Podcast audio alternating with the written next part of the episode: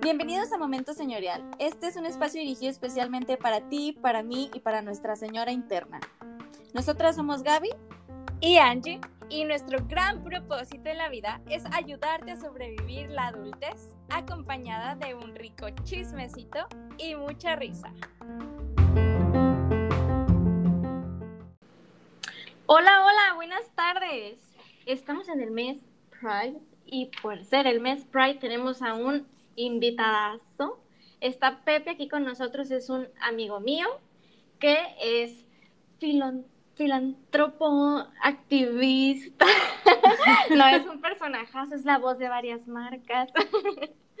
no es un amigo y la verdad es un súper, súper, súper, súper buen compañero de chisme. Es por eso que está invitado. Aparte tiene un largo, amplio conocimiento sobre el tema de este mes tan importante. Hola Pepe, ¿cómo estás? Hola Gaby, hola Angie, ¿cómo están? ¿Cómo les va? Muchas gracias por invitarme. Muchas gracias a ti por aceptar venir y bueno, también porque vamos a hablar de un tema que a lo mejor no es tan fácil para muchas personas, entonces pues nos sentimos orgullosas de que estés aquí visitándonos y que nos vayas a contar pues algo que es muy personal para ti y para otras personas, pues para que les sirva eh, tu experiencia y pues todo lo que has vivido y lo que, lo que vamos a contar. Antes de empezar, para romper el hielo, me encantaría que hicieras tu voz, porque estoy segura de que muchas personas que nos van a escuchar eh, ya te van a, este, a ubicar de algunas otras este, situaciones de la vida. Igual, no digas la marca, pero a lo mejor el de los avioncitos sería uno muy conocido. Aunque el de los aviones sí. Sí, el de los aviones, pero sin marca. ok, ahí va. Contamos con todos los protocolos de seguridad e higiene para que vueles seguro con nosotros. wow, está súper padre. Ahora cada vez que me subo a los aviones me voy a acordar de Vas a decir, esa es la voz de Pepe. Me voy a parar ahí en pleno vuelo. Yo lo conozco. Yo conozco. La verdad es que fue toda una experiencia nueva porque pues no estudié eso y pues ahora sí que el COVID fue lo que me orilló a buscar. Y ya sabes, buscas poquito y ya después tus cookies empiezan a ser de las suyas. Y creo que así fue como caí en, en esto del doblaje y también de, pues, de la voz de anuncios Obviamente como soy amateur, pues no creen que me pagan mucho, no, no soy rico, ojalá pudiera vivir de eso, pero sí es un hobby muy padre y, pues poco a poco, ¿no? Estoy así haciendo pequeños proyectos para poder lograr un reel y ya más adelante ojalá que me paguen más por, por otros comerciales conocidos y así. Vas a ver que sí. Esperamos que sí. Y una pregunta chismosa, ¿y has hecho doblajes? He estado, lo que pasa es que es un poco complicado porque realmente ya hay mucha gente que tiene demasiada experiencia y todo es en la Ciudad de México, entonces estando aquí en Guadalajara es difícil. Ahorita se abrió un poco por el tema de la pandemia, de que podías hacerlo desde casa.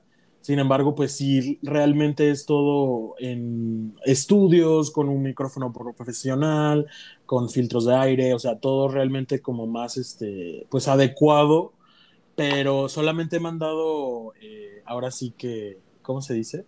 Pues ejemplos y tantitos así como para ver si les agrada. No he hecho nada profesional de doblaje, solamente he participado, pero esperemos que eventualmente sí pueda hacer alguna voz, alguna voz de Disney sería ideal.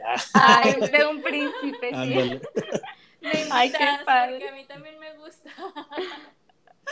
Sí, ojalá que sí, eventualmente. La verdad es que es difícil porque ya cuando te metes en esto, tienes que ver realmente, pues todo lo del acento neutro, todo lo de los modismos, como estás haciendo también doblaje para Latinoamérica, pues es también palabras que tienen que ser como de uso para todas las regiones, ¿no?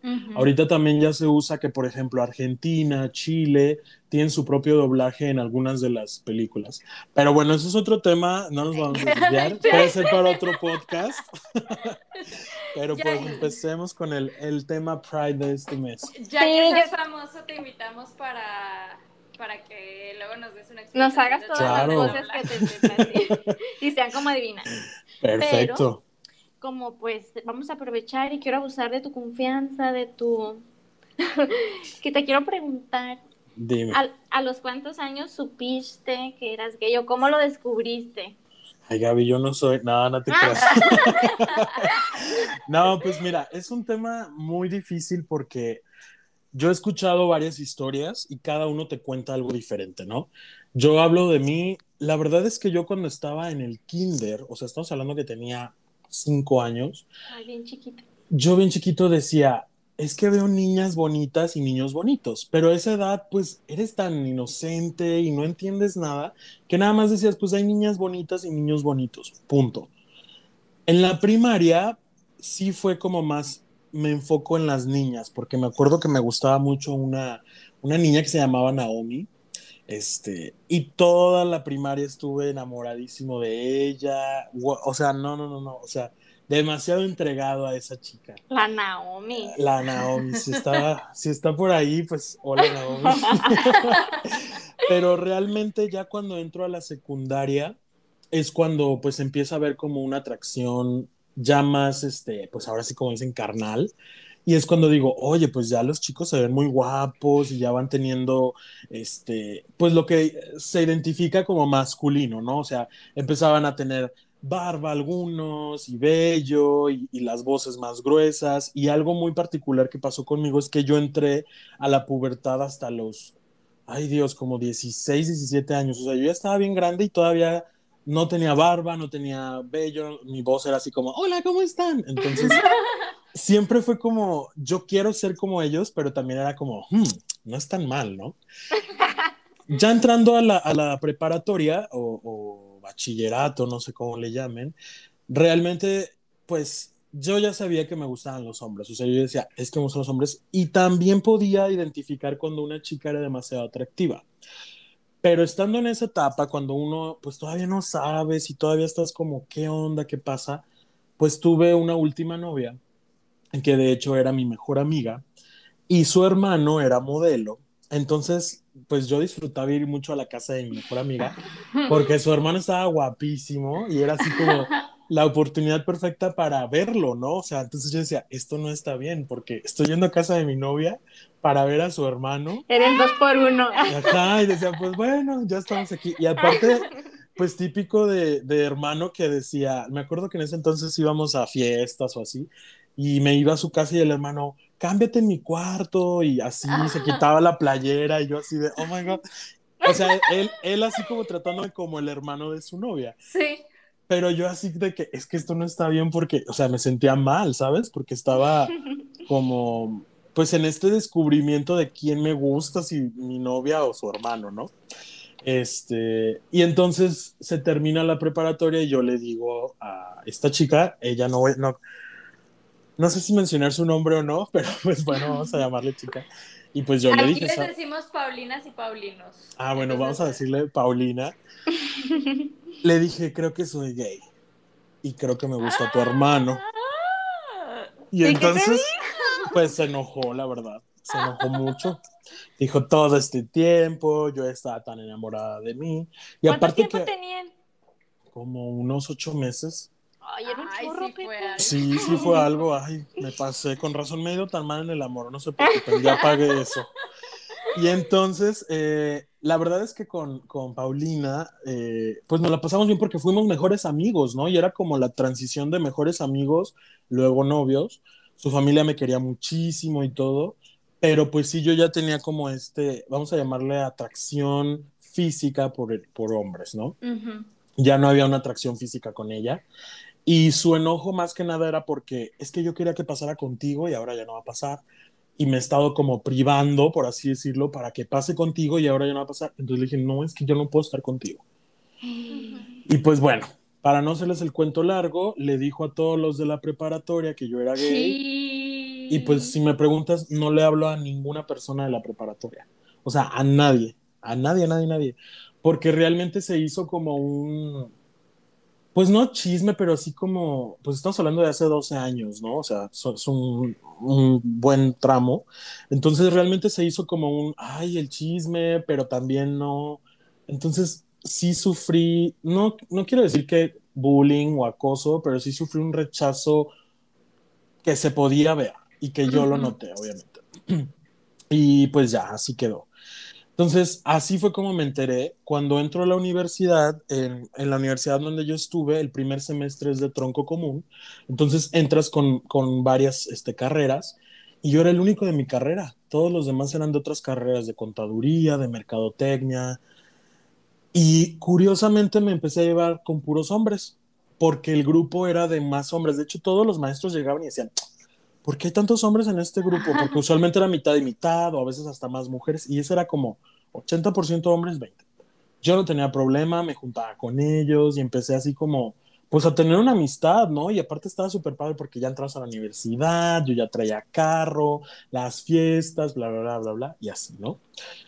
Y pues hice muy buena amistad con algunos de ellos, que inclusive pues me, en las fiestas de que me quedaba a dormir con ellos, o ellos se quedaban en mi casa y así todo así pasó primer semestre. Cuando pasa segundo semestre, pues cada quien se va a sus materias ya de, propias de cada carrera. Y en algún momento les confieso en una fiesta, no recuerdo bien que pues yo era gay y la verdad es que lo tomaron todos muy mal también. Al, ajá, de que es que ¿por qué no nos habías dicho antes? Y yo pues no me sentía cómodo, ¿no? No, pero es que pues ¿por qué? O sea, ¿por qué asumes que no te vamos a apoyar? Así, o sea, ellos tratando de decir, ¿por qué no nos dijiste antes y te íbamos a apoyar? Y de todos modos no me estaban apoyando en ese momento. Exacto. Entonces fue, sí, fue súper horrible porque, o sea, se sentía como el miedo de estar conmigo y luego así de, ay, es que me quedé en tu casa, y yo así de, bueno, o sea, ese ah. pensamiento como muy idiota de que todos, o sea, ustedes son mujeres, no les gustan todos los hombres no les gustan, no se les hace atractivo todos sus amigos hombres. Es lo mismo conmigo, o sea, güey, mírate en un espejo, ah, lo siento, pero... Y, era un coraje porque era como, obviamente no te hice nada, o sea, no soy mala persona, no fui a tu casa, o sea, éramos amigos. Y también, pregúntame de ese semestre, nadie, ¿no? Entonces fue una etapa un poquito difícil porque todo esto lo viví sin el apoyo de mis papás, porque yo todavía no les decía a mis papás. Pero obviamente ya cuando pues ya me acepto, como dices Gaby, de cómo salir del closet, sí empiezo a salir con chavos, este, muy temeroso porque pues no sabes, ¿no? Escuchas historias de que, ay, que si te asaltan, te secuestran, cosas así. Entonces, yo recuerdo que era como sudando, no por conocer al chico, sino por qué va a pasar, ¿no? O sea, a ver si no me pasa nada. Y lo peor es que no tenía ni un amigo, ni un pariente, ni un nadie con quien contar ahora sí como el famoso de aquí voy a estar y si no regreso ya sabes, no sé, ¿no? Entonces, creo que todo eso, pues sí estuvo difícil, no lo puedo negar, pero creo que también me ayudó mucho a formar este carácter que tengo y a también tener como, pues, empatía con las personas. Sobre todo, no solamente del ambiente LGBT, con mis amigos, o sea, Gaby no me dejará mentir, o sea, trato de pues de también tener una empatía porque nadie sabe lo que está pasando el otro, ¿no? O sea, tú no sabes las cosas difíciles y para ti es muy fácil decir, ay, que se aguante, ay, no, o sea, no realmente, bueno, me considero una persona muy sensible, entonces sé cómo son las cosas cuando te duelen, pero pues todo esto me ayudó, ¿no? A crecer, a tomar este, pues ahora sí que partido. Entonces, volviendo a tu pregunta, Gaby, así fue como me enteré que me gustaban los hombres. O sea, yo sí quiero decir que independientemente de, de lo que seas, creo que siempre debe haber como esa parte de, de, entender a las personas, como tú dices, no este, no solamente por decir, ay, este, soy gay o soy lesbiana o soy homosexual o como le quieras llamar, sino que todos estamos viviendo muchísimos problemas y que no los tenemos que expresar y que siento que es muy importante ser empáticos en cualquier situación. Entonces creo que esa parte es como la clave también para aceptar a otras personas y pues obviamente para abrirte ya para situaciones a lo mejor un poco más complicadas todavía que sería el de aceptar este a una persona que está saliendo del closet y más en una edad este que más o menos toda la gente ya ahorita sale más o menos a la edad que tú como la adolescencia este pubertad, más o menos por ahí. Pero sin embargo, siento que todavía somos una sociedad muy hermética ante ese tipo de, de, situaciones. Entonces, este, no sé cómo haya sido el momento en el que les dijiste a tus papás, no sé si fue igual de difícil, no sé si nos quieras contar. Sí, claro, y de hecho hasta sirve que como algunos tips que yo en lo personal siempre comparto, porque creo que hoy en día todos y todas tenemos a alguien conocido, familiar, amigo, que es parte de la comunidad LGBT, fuera o dentro del closet, ¿no? Y así, o sea, hasta se sospecha, aunque no haya dicho, tú sabes, pero no le quieres preguntar y así. Entonces, creo que también está padre compartir esas experiencias para que la gente tome tips de cómo me aproximo o cómo este, llego con esta persona, porque así como les digo, pues no, no tengo a nadie de la prepa ni de la universidad, pues me hubiera gustado, ¿sabes? Porque yo sé que hay gente que hizo muy buenos vínculos en esas etapas de su vida, y yo las hice hasta en el trabajo, entonces es como, wow, o sea, toda esa parte, pues no hay nadie, no tengo a nadie, entonces ahorita que termine de contar esto, pues igual les, les doy algunos tips and tricks, así de qué, podemos hacer. Pues mira, cuando estoy en la universidad, eh, mis papás pasaban por un momento económico difícil y fue como, ¿sabes qué? Pues tus planes de ir a una privada se cancelan y te tienes que meter a trabajar y, este, y pues te vas a meter a la universidad pública. Y yo así de, oh my God, ¿cómo es esto? ¿Cómo es posible? Yo siempre estuve en colegio y la verdad es que, pues si te haces una, una idea más bien, no una imagen, una idea de lo que quieres y dónde quieres estudiar y yo me veía en tal universidad y yéndome a tal, este, no sé, a tal... Sí, todo lo que te imaginas y aparte es súper triste cuando todos tus amigos te preguntan, ay, este, vamos a hacer trámites juntos, vamos a pedir informes, y tú es que para qué voy si ni siquiera tengo dinero, y luego los, las personas, o sea, tus amigos más chicos ni siquiera saben realmente si tus papás tienen dinero, o sea, es un, fue un tema muy complicado. Pero pues sin embargo, pues bueno, desde ahí empezó la madurez y ahorita Pepe es maduro también por todas esas cosas. Pero empecé también a salir con chicos porque obviamente salir y pues tenía 18, 19 años y realmente pues no, no sé, o sea, sí me daba miedo porque la parte ahora sí que sexual sí era como, ay, qué miedo, ¿no? En mi casa siempre ese tema fue muy abierto de preguntan no hagas esto, te recomiendo esto. Mis papás siempre fueron como muy, este, pues muy en su papel de decirme los do's and don'ts de las cosas.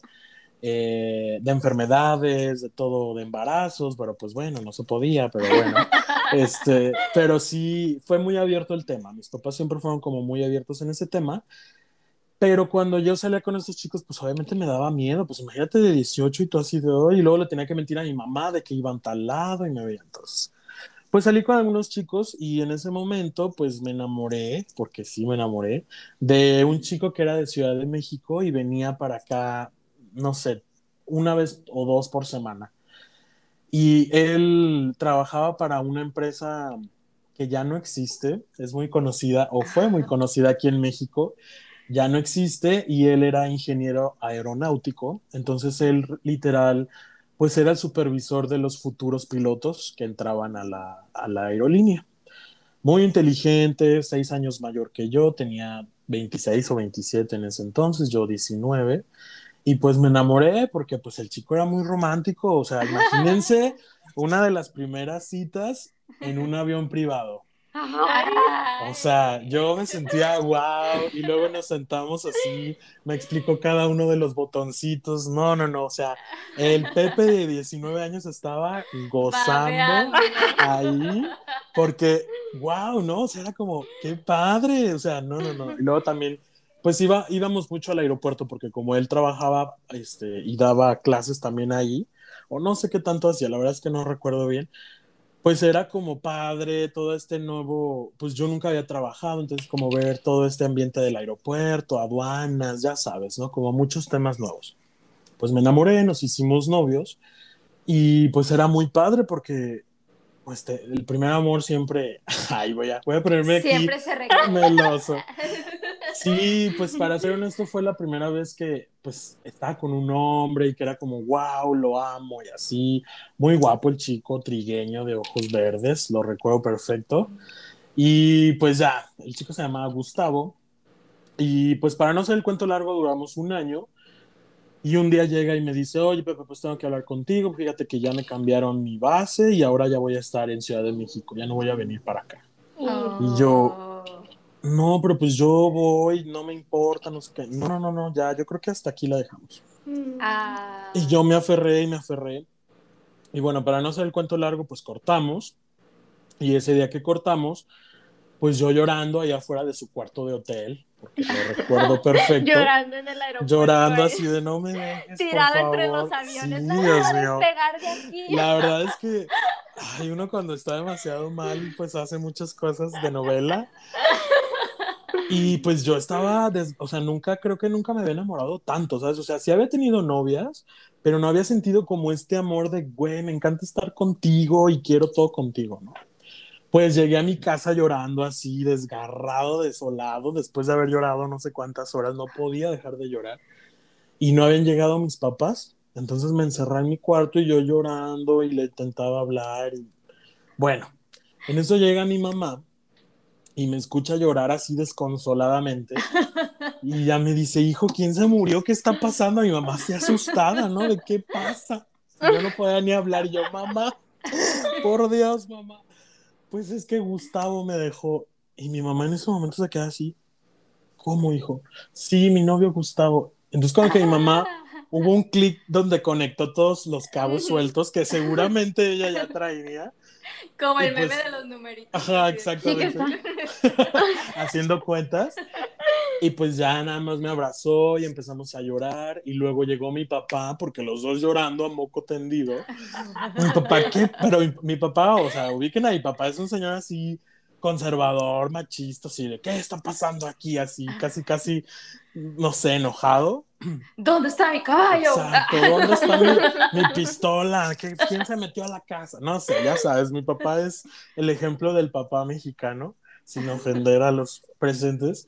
Y pues mi mamá voltea y dice, pues es que cortó con su novio, pero mi mamá así como haciéndole una cara de, pues está saliendo del closet tu hijo, ¿no? Ajá. Agarra la onda. Y entonces yo volteo con mi papá y yo, sí, papá, pues es que me cortó mi novio Gustavo.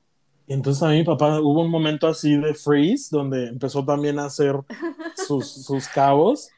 Y pues nos abrazamos los tres y empezamos a llorar los Ay, tres. qué y bonito. realmente fue un momento que nos unió mucho como, como familia y aparte que, pues no, no sé, o sea, realmente siempre hay, o al menos yo siempre sentí un miedo de salir del closet. Escuchas historias terribles, yo escuché historias de, gente que los corrieron de su casa, los golpearon, eh, los humillaron y realmente no sabes cómo va a reaccionar tu familia. ¿Por qué? Pues porque mi familia es machista, conservadora, entonces no sabes, al final no sabes y dices, pero es, es tu papá, pero es tu mamá. Y hay gente que realmente por seguir un concepto de qué está bien y qué está mal, religioso, de moral, ignoran y hieren a sus hijos a un grado que dices, wow, ¿cómo es? O sea, no, eres, no estás listo para ser papá. Yo siempre he pensado que si alguien va a tener un hijo, tienes que decir, como dice, como venga, ¿no? O sea, como Dios te lo quiera mandar, con una discapacidad, con una enfermedad, con una orientación sexual, realmente, si no estás dispuesto a que puede haber esas probabilidades, no estás listo para ser papá. Es lo que yo creo. Pero pues bueno, Sí. a- ahorita en esta sociedad tener un hijo es sinónimo de éxito y bueno, eh, cada quien, ¿no? No vamos a entrar en detalle. Pero básicamente esa fue mi historia. Entonces, la verdad es que la familia de mi mamá y de mi papá siempre han sido un poco open en el tema, Ok. este, porque pues tengo familiares, tengo familiares, tengo tíos, tengo tías, este, la familia de mi mamá es de España, entonces siempre es como un poquito más ab- abierto el tema, Ujú. pero sin embargo nunca sabes cómo va a reaccionar la gente, nunca sabes porque yo he sabido de gente que tiene una formación profesional, una formación este, de cultura y aún así es homofóbica, entonces Sí. realmente no sabes y hasta te quedas así de, ay, qué miedo, ¿no? Porque es, es parte. Pero así fue mi salida del closet y la verdad es que, pues sí fue muy, muy bonita, sin embargo no, no juzgo a la gente que no ha salido del closet porque alguna vez alguien me dijo que soy una minoría dentro de la minoría. Y sí es cierto. La Sí. verdad es que no todas las historias son así de bonitas y así. Entonces, creo que mi deber cuando gozo de este privilegio, por así decirlo, que mi familia me aceptó, es jamás juzgar a las personas, al contrario, apoyarlas y jamás presionar a alguien de decir, ah, ya sal del closet. Inclusive Sí. ahorita, con 31 años que tengo, jamás es mi intención de, hey, ya sal del closet, ya todos saben, o sea, hasta tu mamá. Si no te sientes cómodo, yo jamás, o por lo menos de mi parte, va a ser como, sal ya del closet. Porque Ujú. mucha gente cree que es fácil o que, ah, ya estamos en el 2021, ay, ¿cómo crees? Tus papás son súper buena onda. Cada quien sabe qué está viviendo y qué está cargando y la verdad es que yo ya no juzgo. A pesar de que yo podría ponerme en mi papel de decir, ay, a mí me va súper bien, mis papás casi casi van al gay pride.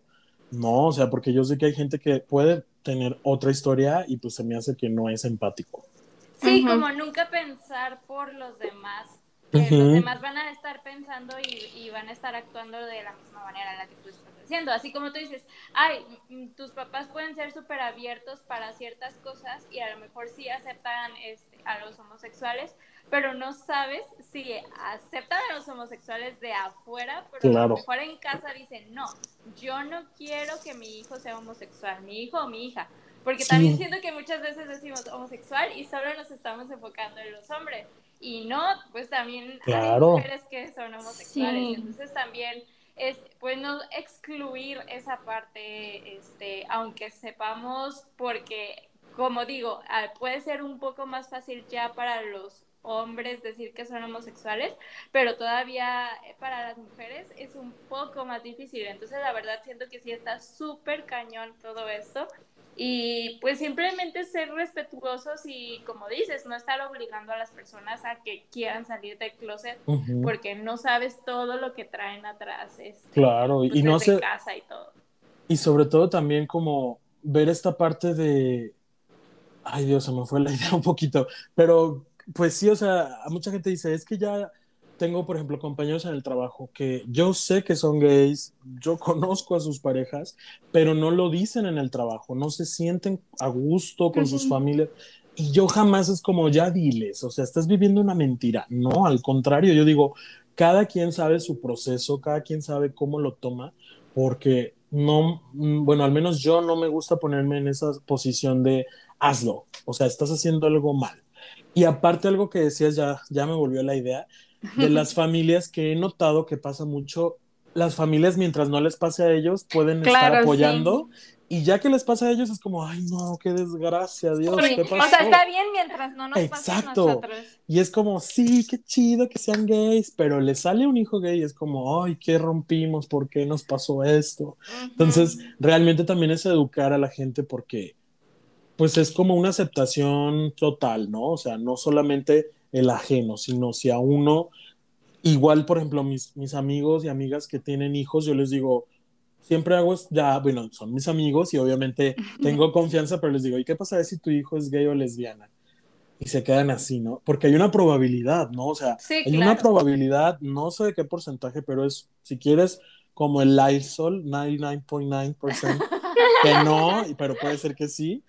Este, pero si hay una probabilidad de que salga tu hijo con una orientación sexual distinta a lo que la sociedad tiene preestablecido. Entonces, ¿cómo te vas a preparar para eso? ¿O lo vas a desterrar de tu casa? O, entonces, creo que también es un juego porque la educación es la clave. Todo esto, todo lo que hago de activismo, de en el trabajo, con mis amigos, es para educación. ¿Por qué? Porque cuando no sabes las cosas es muy fácil juzgar, es muy fácil decir yo no sé, yo esto. Ya que sabes las cosas, tienes la información, puedes hacer un juicio y pues creo que es lo mejor. Ujú. Me recordaste de, no, bueno, no sé si se acuerdan, o yo estoy muy vieja, del el grupo que se llamaba Tatú, que eran dos chavas que se besaban y que Sí. hubo todo un rumor que eran lesbianas, bla, bla, bla, y que después de años, hace poquito, no sé, dos, tres años, entrevistaron a una de ellas porque tuvo un bebé y le dijeron de que, oye, ¿qué pasaría si tu hijo es homosexual? Y ella dio todo un speech de que estaba súper en contra de eso, entonces dices, o sea, entonces todo era mercadotecnia, amiga. Entonces también siento que eso se me hace súper mal, que estemos de repente usando el tema de Pride y, y este, y sí, acepto a los homosexuales solamente por algo de mercadotecnia o por estar haciendo que mi empresa venda más, en vez de estar apoyando realmente, porque también siento que todo este mes de junio de repente ya hay solo empresas que dicen, ay, sí, ponen su logo todo arcoíris y la verdad es que tienen así cero idea de lo que es claro. un verdadero apoyo a, alguien que es este, un homosexual. No es como que van a alguna asociación para apoyar, no sé, a chicos que se quieran suicidar por la situación, este, por lo que han vivido, bla, bla, bla. Entonces también siento que debemos de empaparnos un poquito más en, esta, en este tema y pues saber cómo también los tipos de... Eh, pues de orientaciones que existen, porque muchas veces es de que, ay, bueno, pues soy hombre y me gustan los hombres, o soy mujer y me gustan las mujeres. No sé si tú tengas como esta, esta terminología de orientaciones y nos quieras como explicar un poquito más. Claro, y sí, lo de las empresas es muy cierto, ¿eh? O sea, ahorita todo el mundo se pone la camiseta y sacan sus productos, pero creo que lo más importante es en el día a día, ¿no? Sus empleados que no sufran discriminación por su orientación. Pero pues bueno, poco a poco, o sea, ahí vamos en el camino de, de lograr ser un poquito más incluyentes. Y algo que quiero mencionar antes de la terminología, se dice siempre orientación sexual, no preferencia. Anteriormente era como preferencia sexual, preferencia sexual. ¿Y por qué se cambia el término? Porque no es algo que elegimos. No es como que prefiero de nieve de vainilla que de chocolate. No, es una orientación.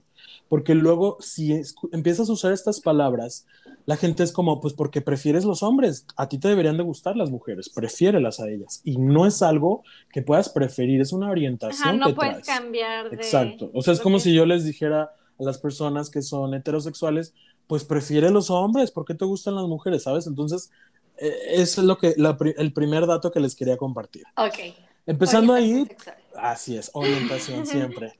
Empezando ahí, vamos a empezar a ver cada una de las letras y cada, cada vez se añaden más y creo que a veces sí, pues realmente es como es que ya hay este, tanta cosa. somos tantos ya no ya no sabemos, ya es como uy, cada vez más.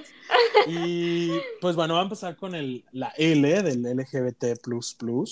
La L es de lesbiana y pues básicamente, ahorita estamos hablando de qué significa en sí la letra. También tenemos que recordar que hay toda otra ideología y todo lo que es este cómo te defines, si afeminado masculino, si te gustan los hombres, las mujeres, o sea, realmente esto es solamente la definición de la letra a grandes rasgos. L, pues es de lesbiana, a las mujeres que se sienten atraídas por otras mujeres tal cual. Gay, pues es hombre que se siente atraído por otros hombres. La B es de bisexual, donde la persona se siente atraída por los dos. Y aquí entra un poco de controversia y hasta discriminación en la misma comunidad, porque hay gente que dice, la bisexualidad no existe. Es alguien que no se ha definido o alguien que pues es tan caliente que de repente es... Que a los dos. Exacto. sí, le gusta de todo. Y, y yo he escuchado gente que es como, Ay, no, bueno, si les permito confesar, alguna vez salí con un chico que se decía bisexual y tenía miedo, porque decía, es que si sale con sus amigas, estoy nervioso y si sale con sus amigos también, entonces... Justo eso te iba a decir, está muy difícil. Yo decía, no, y al final la verdad es que fue un chico muy agradable y no tiene nada que ver tu orientación sexual con tu parte de fidelidad o de valores que tengas, entonces... No, porque igual puede ser hombre heterosexual y estar este, teniendo amigas y amigos y, este, y pues... Y si te van a poner el cuerno, te lo, van a poner. Te lo van a poner. Así estés en donde estés. Eso ya de hecho, es interno y Exacto. Este, sí. Eh, educación también. Ah, ya quería aprovechar para hacer un paréntesis ver, con, con, la B de bisexual porque me puse a investigar pues para preparándome para este episodio, tú ya sabes. Y leí que según el artículo Invisible Majority, the Disparities Facing Bisexual People. Según dice este artículo, es, bueno, en español, para los que no saben español, no es como la mayoría invisible y todas las como disparidades, se, traduce disparities, bueno, las, las diferencias que enfrentan todos los bisexuales, ya que no, o sea, como que no les creen o no, para ellos no existen, o sea, para la comunidad LGBT no, no existe. Y de hecho, según este artículo, el 52%, o sea, más de la mitad de la comunidad es bisexual. Es que aquí entra también otro tema que es, por ejemplo, estamos hablando de una parte bisexual donde si tú eres hombre y te gusta tener relaciones sexuales o te sientes atraído físicamente por hombres y por mujeres, ¿no? Eso es eh, la definición de, de, alguien bisexual. Sin embargo, si ya nos metemos un poco más a fondo en la parte, este, no sé, romántica o que te... Hay gente que dice, soy bisexual porque me atraen hombres o mujeres, pero yo en mi vida yo quiero estar con una mujer o yo en mi vida yo quiero estar con un hombre, ¿sabes? ¿Por qué? Porque no es lo mismo una atracción física, un encuentro sexual, que verte tú haciendo tu vida con una mujer o con un hombre. Entonces, okay. hay gente que puede ser así. De hecho, hay un, hay un artículo muy bueno de, de hombres que tienen sexo con hombres, que es muy común en México, aunque no lo veamos y aunque no se sabe tanto, de hombres que realmente les atrae el tener sexo con hombres. Pero ojo, solamente tener sexo, nunca están buscando una pareja. Uh -huh, Entonces uh -huh. es un tema un poco tabú y te, así ya nos metemos en... Mis amigas casadas es como, Dios, Pepe, no me cuentes tanto porque no voy a dormir. me da miedo. Me da miedo, ya no voy a estar a gusto cuando se va al food. Pero realmente, como digo, es tener esta información y que cada día salen más cosas y pues estar informados, ¿no? Uh -huh. Pero pues bueno, volviendo a, las, a la terminología de las letras, después tenemos tres T's, ¿no? La primera es de transgénero. Transgénero okay. es alguien que no se siente identificado en el cuerpo en el que está. Entonces, si yo en el espejo me veo un hombre, pero me siento mujer, tengo esta gente, inclusive he escuchado en documentales que dicen, tengo un cerebro de mujer. O sea, Dios se equivocó al darme el cuerpo porque yo me siento mujer y realmente es una comunidad que ha sufrido mucho porque pues realmente no se sienten identificadas en el cuerpo y ni siquiera es como que sea, puede que sean gays, puede que sean lesbianas, puede que sean bisexuales, porque estamos hablando de cómo se sienten ellas su esencia de mujer o de hombre. Después va la segunda T, que es transexual. Esta diferencia del transgénero es alguien que ya se ha hecho una transición, o sea, una, una cirugía, para cambiar y que se vean lo más parecido a lo que se sienten acá en, en la cabeza. Entonces, uh -huh. Ay, es un cambio físico. Exacto. y pues ya este, ya las personas transexuales pues realmente van muy acorde su apariencia física con lo que ellos se sienten, ¿no? Y pues siendo honestos, yo he visto chicas muy guapas, hombres muy guapos que te quedas, wow. Sí. O sea, realmente te, eh, por ahí está el famoso ejemplo de la Miss española, Ángela Ponce, y que yo dije, wow, esta chica está espectacular y nació siendo hombre. Y pues bueno, ya también fue un, este, pues muy controversial, sobre todo pues porque las reglas del Miss Universo, una de ellas es que sea mujer de nacimiento, pero pues bueno, vamos teniendo que cambiar las cosas y van surgiendo este tipo de, pues también sirve para que la gente despierte, ¿no? Que vea que hay otras cosas. Se y que abra no un sé Exacto, más. se abra un poco más. Después tenemos travesti o travestismo, la, la, última T. Estas son personas que ni siquiera es algo que tenga que ver con su orientación sexual. Hay este, hombres casados, y de hecho no sé si Gaby o inclusive tú, Angie, en Sinaloa era muy común ver este show de travestismo de señores que se vestían de mujeres porque les gustaba y hacían unas sí. interpretaciones y te hacían reír y en la fiesta y hasta socialmente era algo súper bien visto, ¿no? Sí. Que al final del día era un hombre vestido de mujer, cantando, haciendo chistes, bromas. Oye, me... y eso evolucionó como los drag queens. Los drag, exactamente. Los drag. Entonces, yo conozco gente que es travesti y que está casada con una mujer, tiene hijos, pero realmente también sigue siendo un tabú y es un, es un, pues víctimas de bullying porque es como, ah, eres gay, eres, bueno, todos los adjetivos que tenemos. Y realmente no, no tiene nada que ver con la orientación sexual. Obviamente hay gente que es gay y que le gusta el, todo el mundo del travesti, pero pues también tenemos que, no podemos generalizar, tenemos que individualizar cada persona. Puede decir, pues yo soy gay y soy travesti, o por ejemplo, a mí no me llama la atención vestirme de mujer, pero entonces cada quien puede identificarse, ¿no? O sea, uh -huh. a mí a veces también en, cuando pues he salido del closet con amistades me dicen, ¿cómo que eres gay? O sea, no sé si me ven como muy masculino o muy rudo o así, pero pues ya que me conocen ya ven que soy un amor. y realmente sí, pues a veces la apariencia física como que crea estos estigmas o estas predisposiciones de, yo pensé que no, yo pensé que, o sea, cuando voy a la cremería que está aquí cerca de mi casa, a veces me dice, ah, es para sus niños y yo, Y yo ya parezco papá o qué. y yo no es para mí. Pero pues realmente son este, pues los estigmas de la sociedad, ¿no? O sea, la sociedad dicta que un hombre tiene que estar con una mujer, que una mujer a los 30 ya tiene que estar casada y con hijos. O sea, realmente son varios estigmas que todos vamos viviendo, ¿no? Que si no sé, vamos este, adquiriendo y aparte uno mismo va educándose en esos estigmas. Entonces es lo que intentamos como cambiar, es como, hey, despierta. No, eso, o sea, ¿quién dicta que eso es lo, lo correcto o lo que debe de seguir alguien? Es que creo que es un poco parte de lo que nos han hecho creer que son las cosas.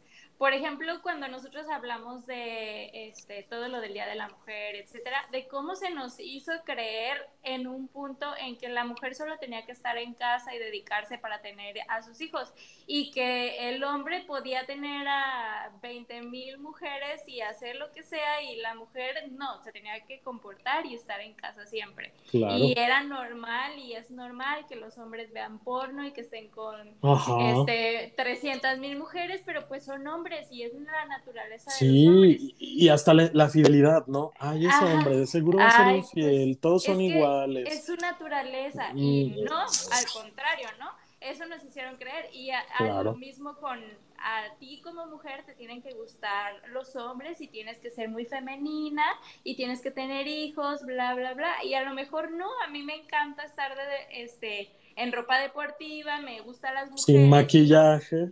Y no por eso este, voy a ser una mala persona. Y no por ser un homosexual o por ser un este, gay, lesbiana, queer, bla, bla, bla, bla, bla. ya soy mala persona. Al contrario, puedo ser hasta mejor persona que un heterosexual, ¿no? Que un heterosexual puede ser este asesino, ratero, violador, bla, bla, bla. Entonces creo que más bien tiene que ver con la educación y con la persona. Sí, sobre todo aquí separarnos, o sea, recordar que todo esto son orientaciones sexuales. Todo lo que es una persona, su manera de resolver problemas, sus valores, su ética, su profesionalismo en el trabajo, eso son las otras cosas que definen también a la persona, no su orientación sexual. O sea, también hay gays lesbianas malos y también hay gente este, heterosexual mala, o sea, hay de todo la realidad. Pero sí, creo que durante mucho tiempo fue este estigma de la comunidad gay es algo malo, drogas, sexo, enfermedades venéreas. Y realmente, sida, eres Exacto, eres sida gay. y la verdad es que todo esto que hago también es como para demostrar, o sea, porque obviamente esta parte activista es pues salir del closet con todos, ¿no? Tú vas en mi perfil ahorita de redes sociales, LinkedIn y así, pues es como esto soy y órale, ¿no? Pero también es para demostrar que hay personas o habemos personas que somos profesionales, que somos hijos, que somos amigos, que somos tíos si quieres. Y sí, tenemos una orientación sexual, pero eso no nos define si somos exitosos, si hacemos cosas filántropas, o sea, todo lo que puedes hacer como persona. Y, pues bueno. Ah, que es importante que no el salir del closet tampoco, porque siento que mucha gente que a lo mejor es muy religiosa o como muy conservadora, como que dicen salir del closet y como que ya es besarte con todos los hombres con todas las mujeres, estar este encuerado por las calles diciendo, eh, sí, salí del closet. No, nada que ver, simplemente es como pues me gusta alguien de mi mismo sexo o me gusta tal cosa y, ya, o sea, solo es como decirlo para que me aceptes como soy y no significa que ya aquí vamos a ser como diría toda una señora Sodoma y Gomorra. Claro, no, no, no. La, ciudad del pecado y así. Pero eso pasa mucho también cuando a mí me ha pasado gente que por la misma desinformación empiezan a hacer preguntas incómodas, ¿no? Así de, a ver, Pepe, pero entonces te gustan los hombres. Y yo, ajá. Pero, y entonces al momento de, y tú te quedas, wow, a ver, yo no te pregunto cómo te pones a tu esposa, qué posición. Sí, como que causa mucha curiosidad. Sí, causa curiosidad y hay que tener prudencia, ¿sabes? Porque, Ajá, porque es la vida privada de la persona. Y no toda la gente está, o sea, yo conozco amigos que te dicen todo, ¿no? Así, descripción, olor, sabor y lo que quieras. Pero también hay gente que es, no quiero hablar de eso. Y pues no solo también en los gays y lesbianas, también en la gente. yo, yo tengo amigos que dicen, ay, mi esposo que me hizo y que me deshizo. O sea, realmente eso tiene que ver con la persona, la confianza y si están dispuestos a compartir. Sí se da un poco más cuando alguien sale del closet porque es como esta curiosidad, como dice Gaby, ¿no? De, de que, que, que, oye, sí, ya intentaste con una mujer. O sea, realmente son como varias preguntas. Activo, pasivo. a ver, cuéntame, o sea, casi, casi están como el SAT, ¿no? Quieren saber toda tu situación y todo lo que haces y dejas de hacer, pero realmente tienes que, pues tú, primero que nada, pues poner límites, ¿no?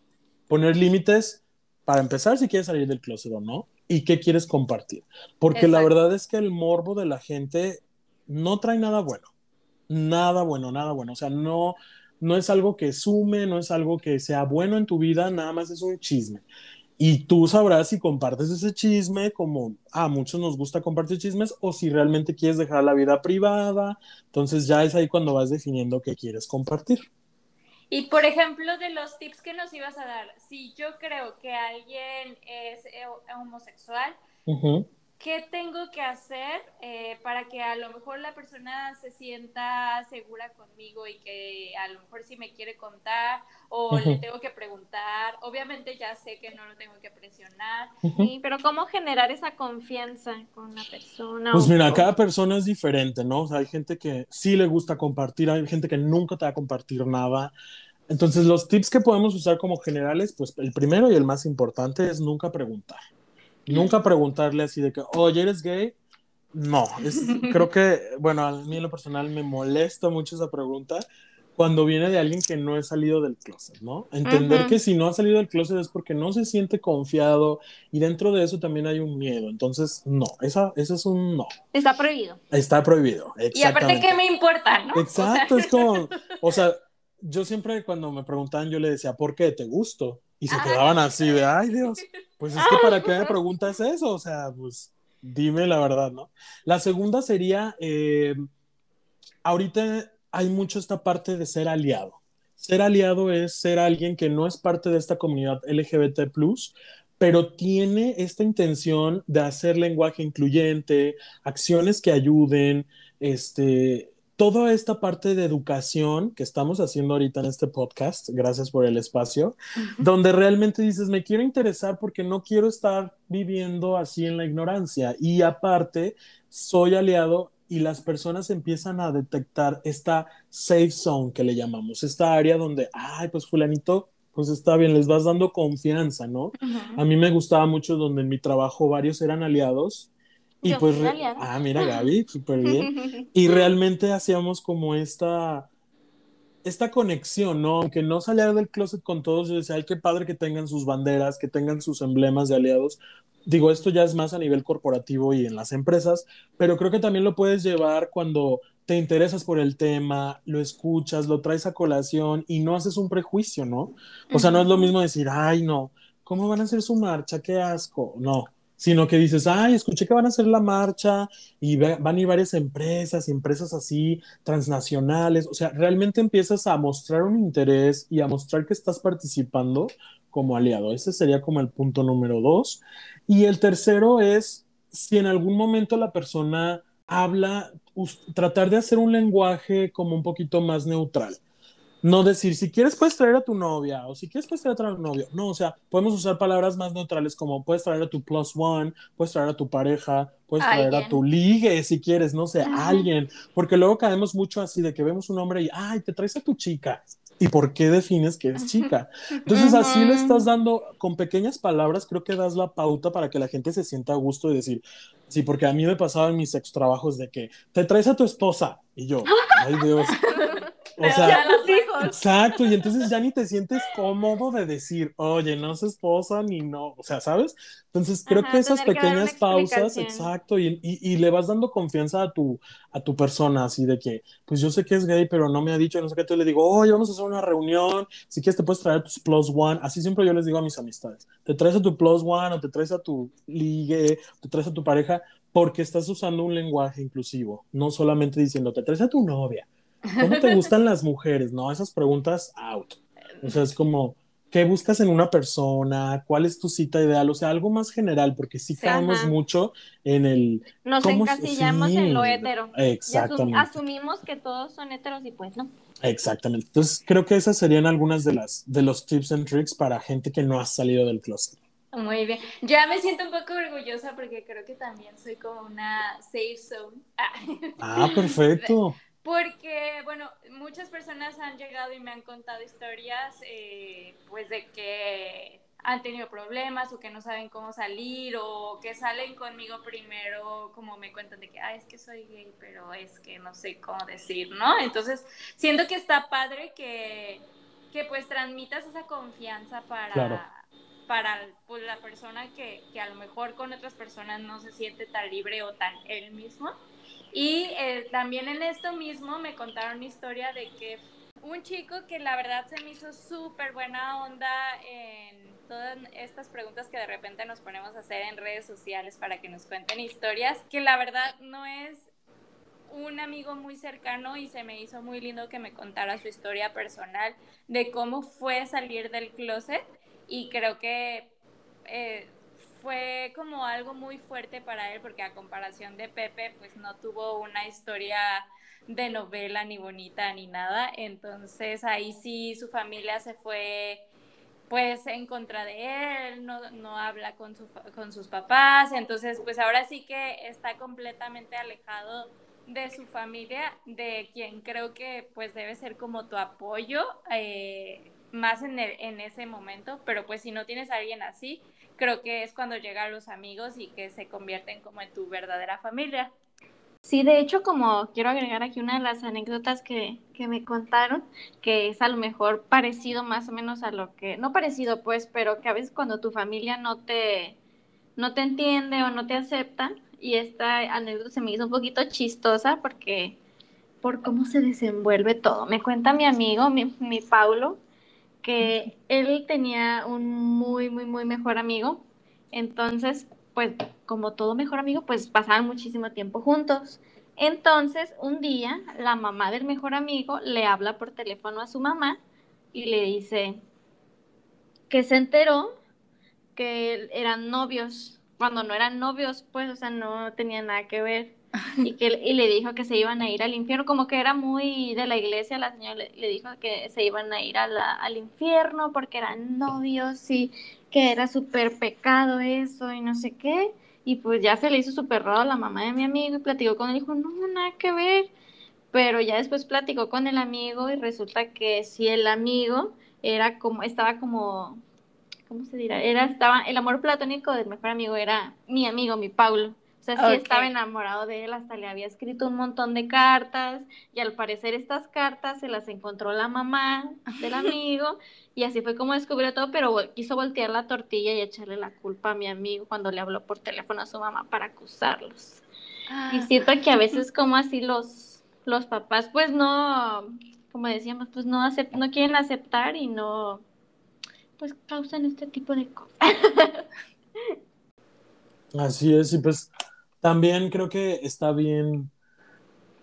Uno va creciendo, va conociendo nuevas personas, personas entran, salen de tu vida, sin importar tu orientación, creo que todos hemos pasado por eso, pero qué padre que haya apertura de gente a saber del tema, por si algún día pasa, porque creo que es algo que, nadie estamos exentos de que conozcamos o tengamos algún familiar, pariente, amigo, inclusive algún conocido, ni siquiera tiene que ser alguien cercano, donde sospechemos o tengamos esta duda y si no me dice, si me dice, yo ya sabía.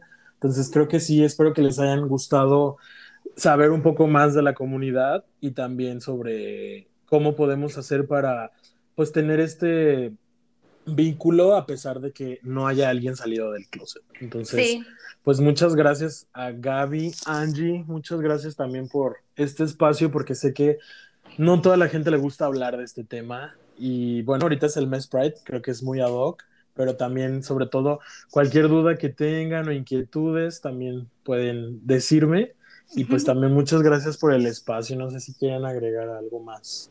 No, pues ahora sí que muchas gracias a ti por habernos tenido la confianza y por aceptar nuestra invitación. Y como dijimos, ya que seas famoso y dobles alguna película, te vamos a Perfecto, la entrevista. que, no, que no me olvide de mis orígenes. No, ni de nosotras. Y me invitas a mí también para doblar. Perfecto. Porque yo hago voz de zorrillito. Ah, súper bien. Ya ves, ya, ya, ya tenemos otro, otro capítulo más adelante de los doblajes. La puedo hacer. A ver. Cuando hay un personaje de zorrito, ya sabes. Ya, a ya sé a quién concluir. Tengo la persona ideal, ya lo voy a ¿Te decir. acuerdas de mí?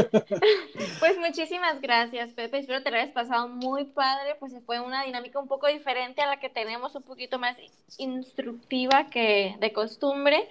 Pero la verdad nos la pasamos súper padre y ojalá te podamos tener de invitado muchas veces más. Claro, Y- cuando gusten. Muchas gracias. Para todas las personas que nos escuchan, recuerden que pueden participar en nuestras dinámicas, responder nuestras preguntas, polls, etcétera. En Instagram, a mí me pueden seguir como Angie Scorn y a Gaby como. La Gaby Castro, porque esa soy. Muchísimas gracias y que estén muy bien. Hasta la próxima. Bye. Muchas gracias. Bye bye.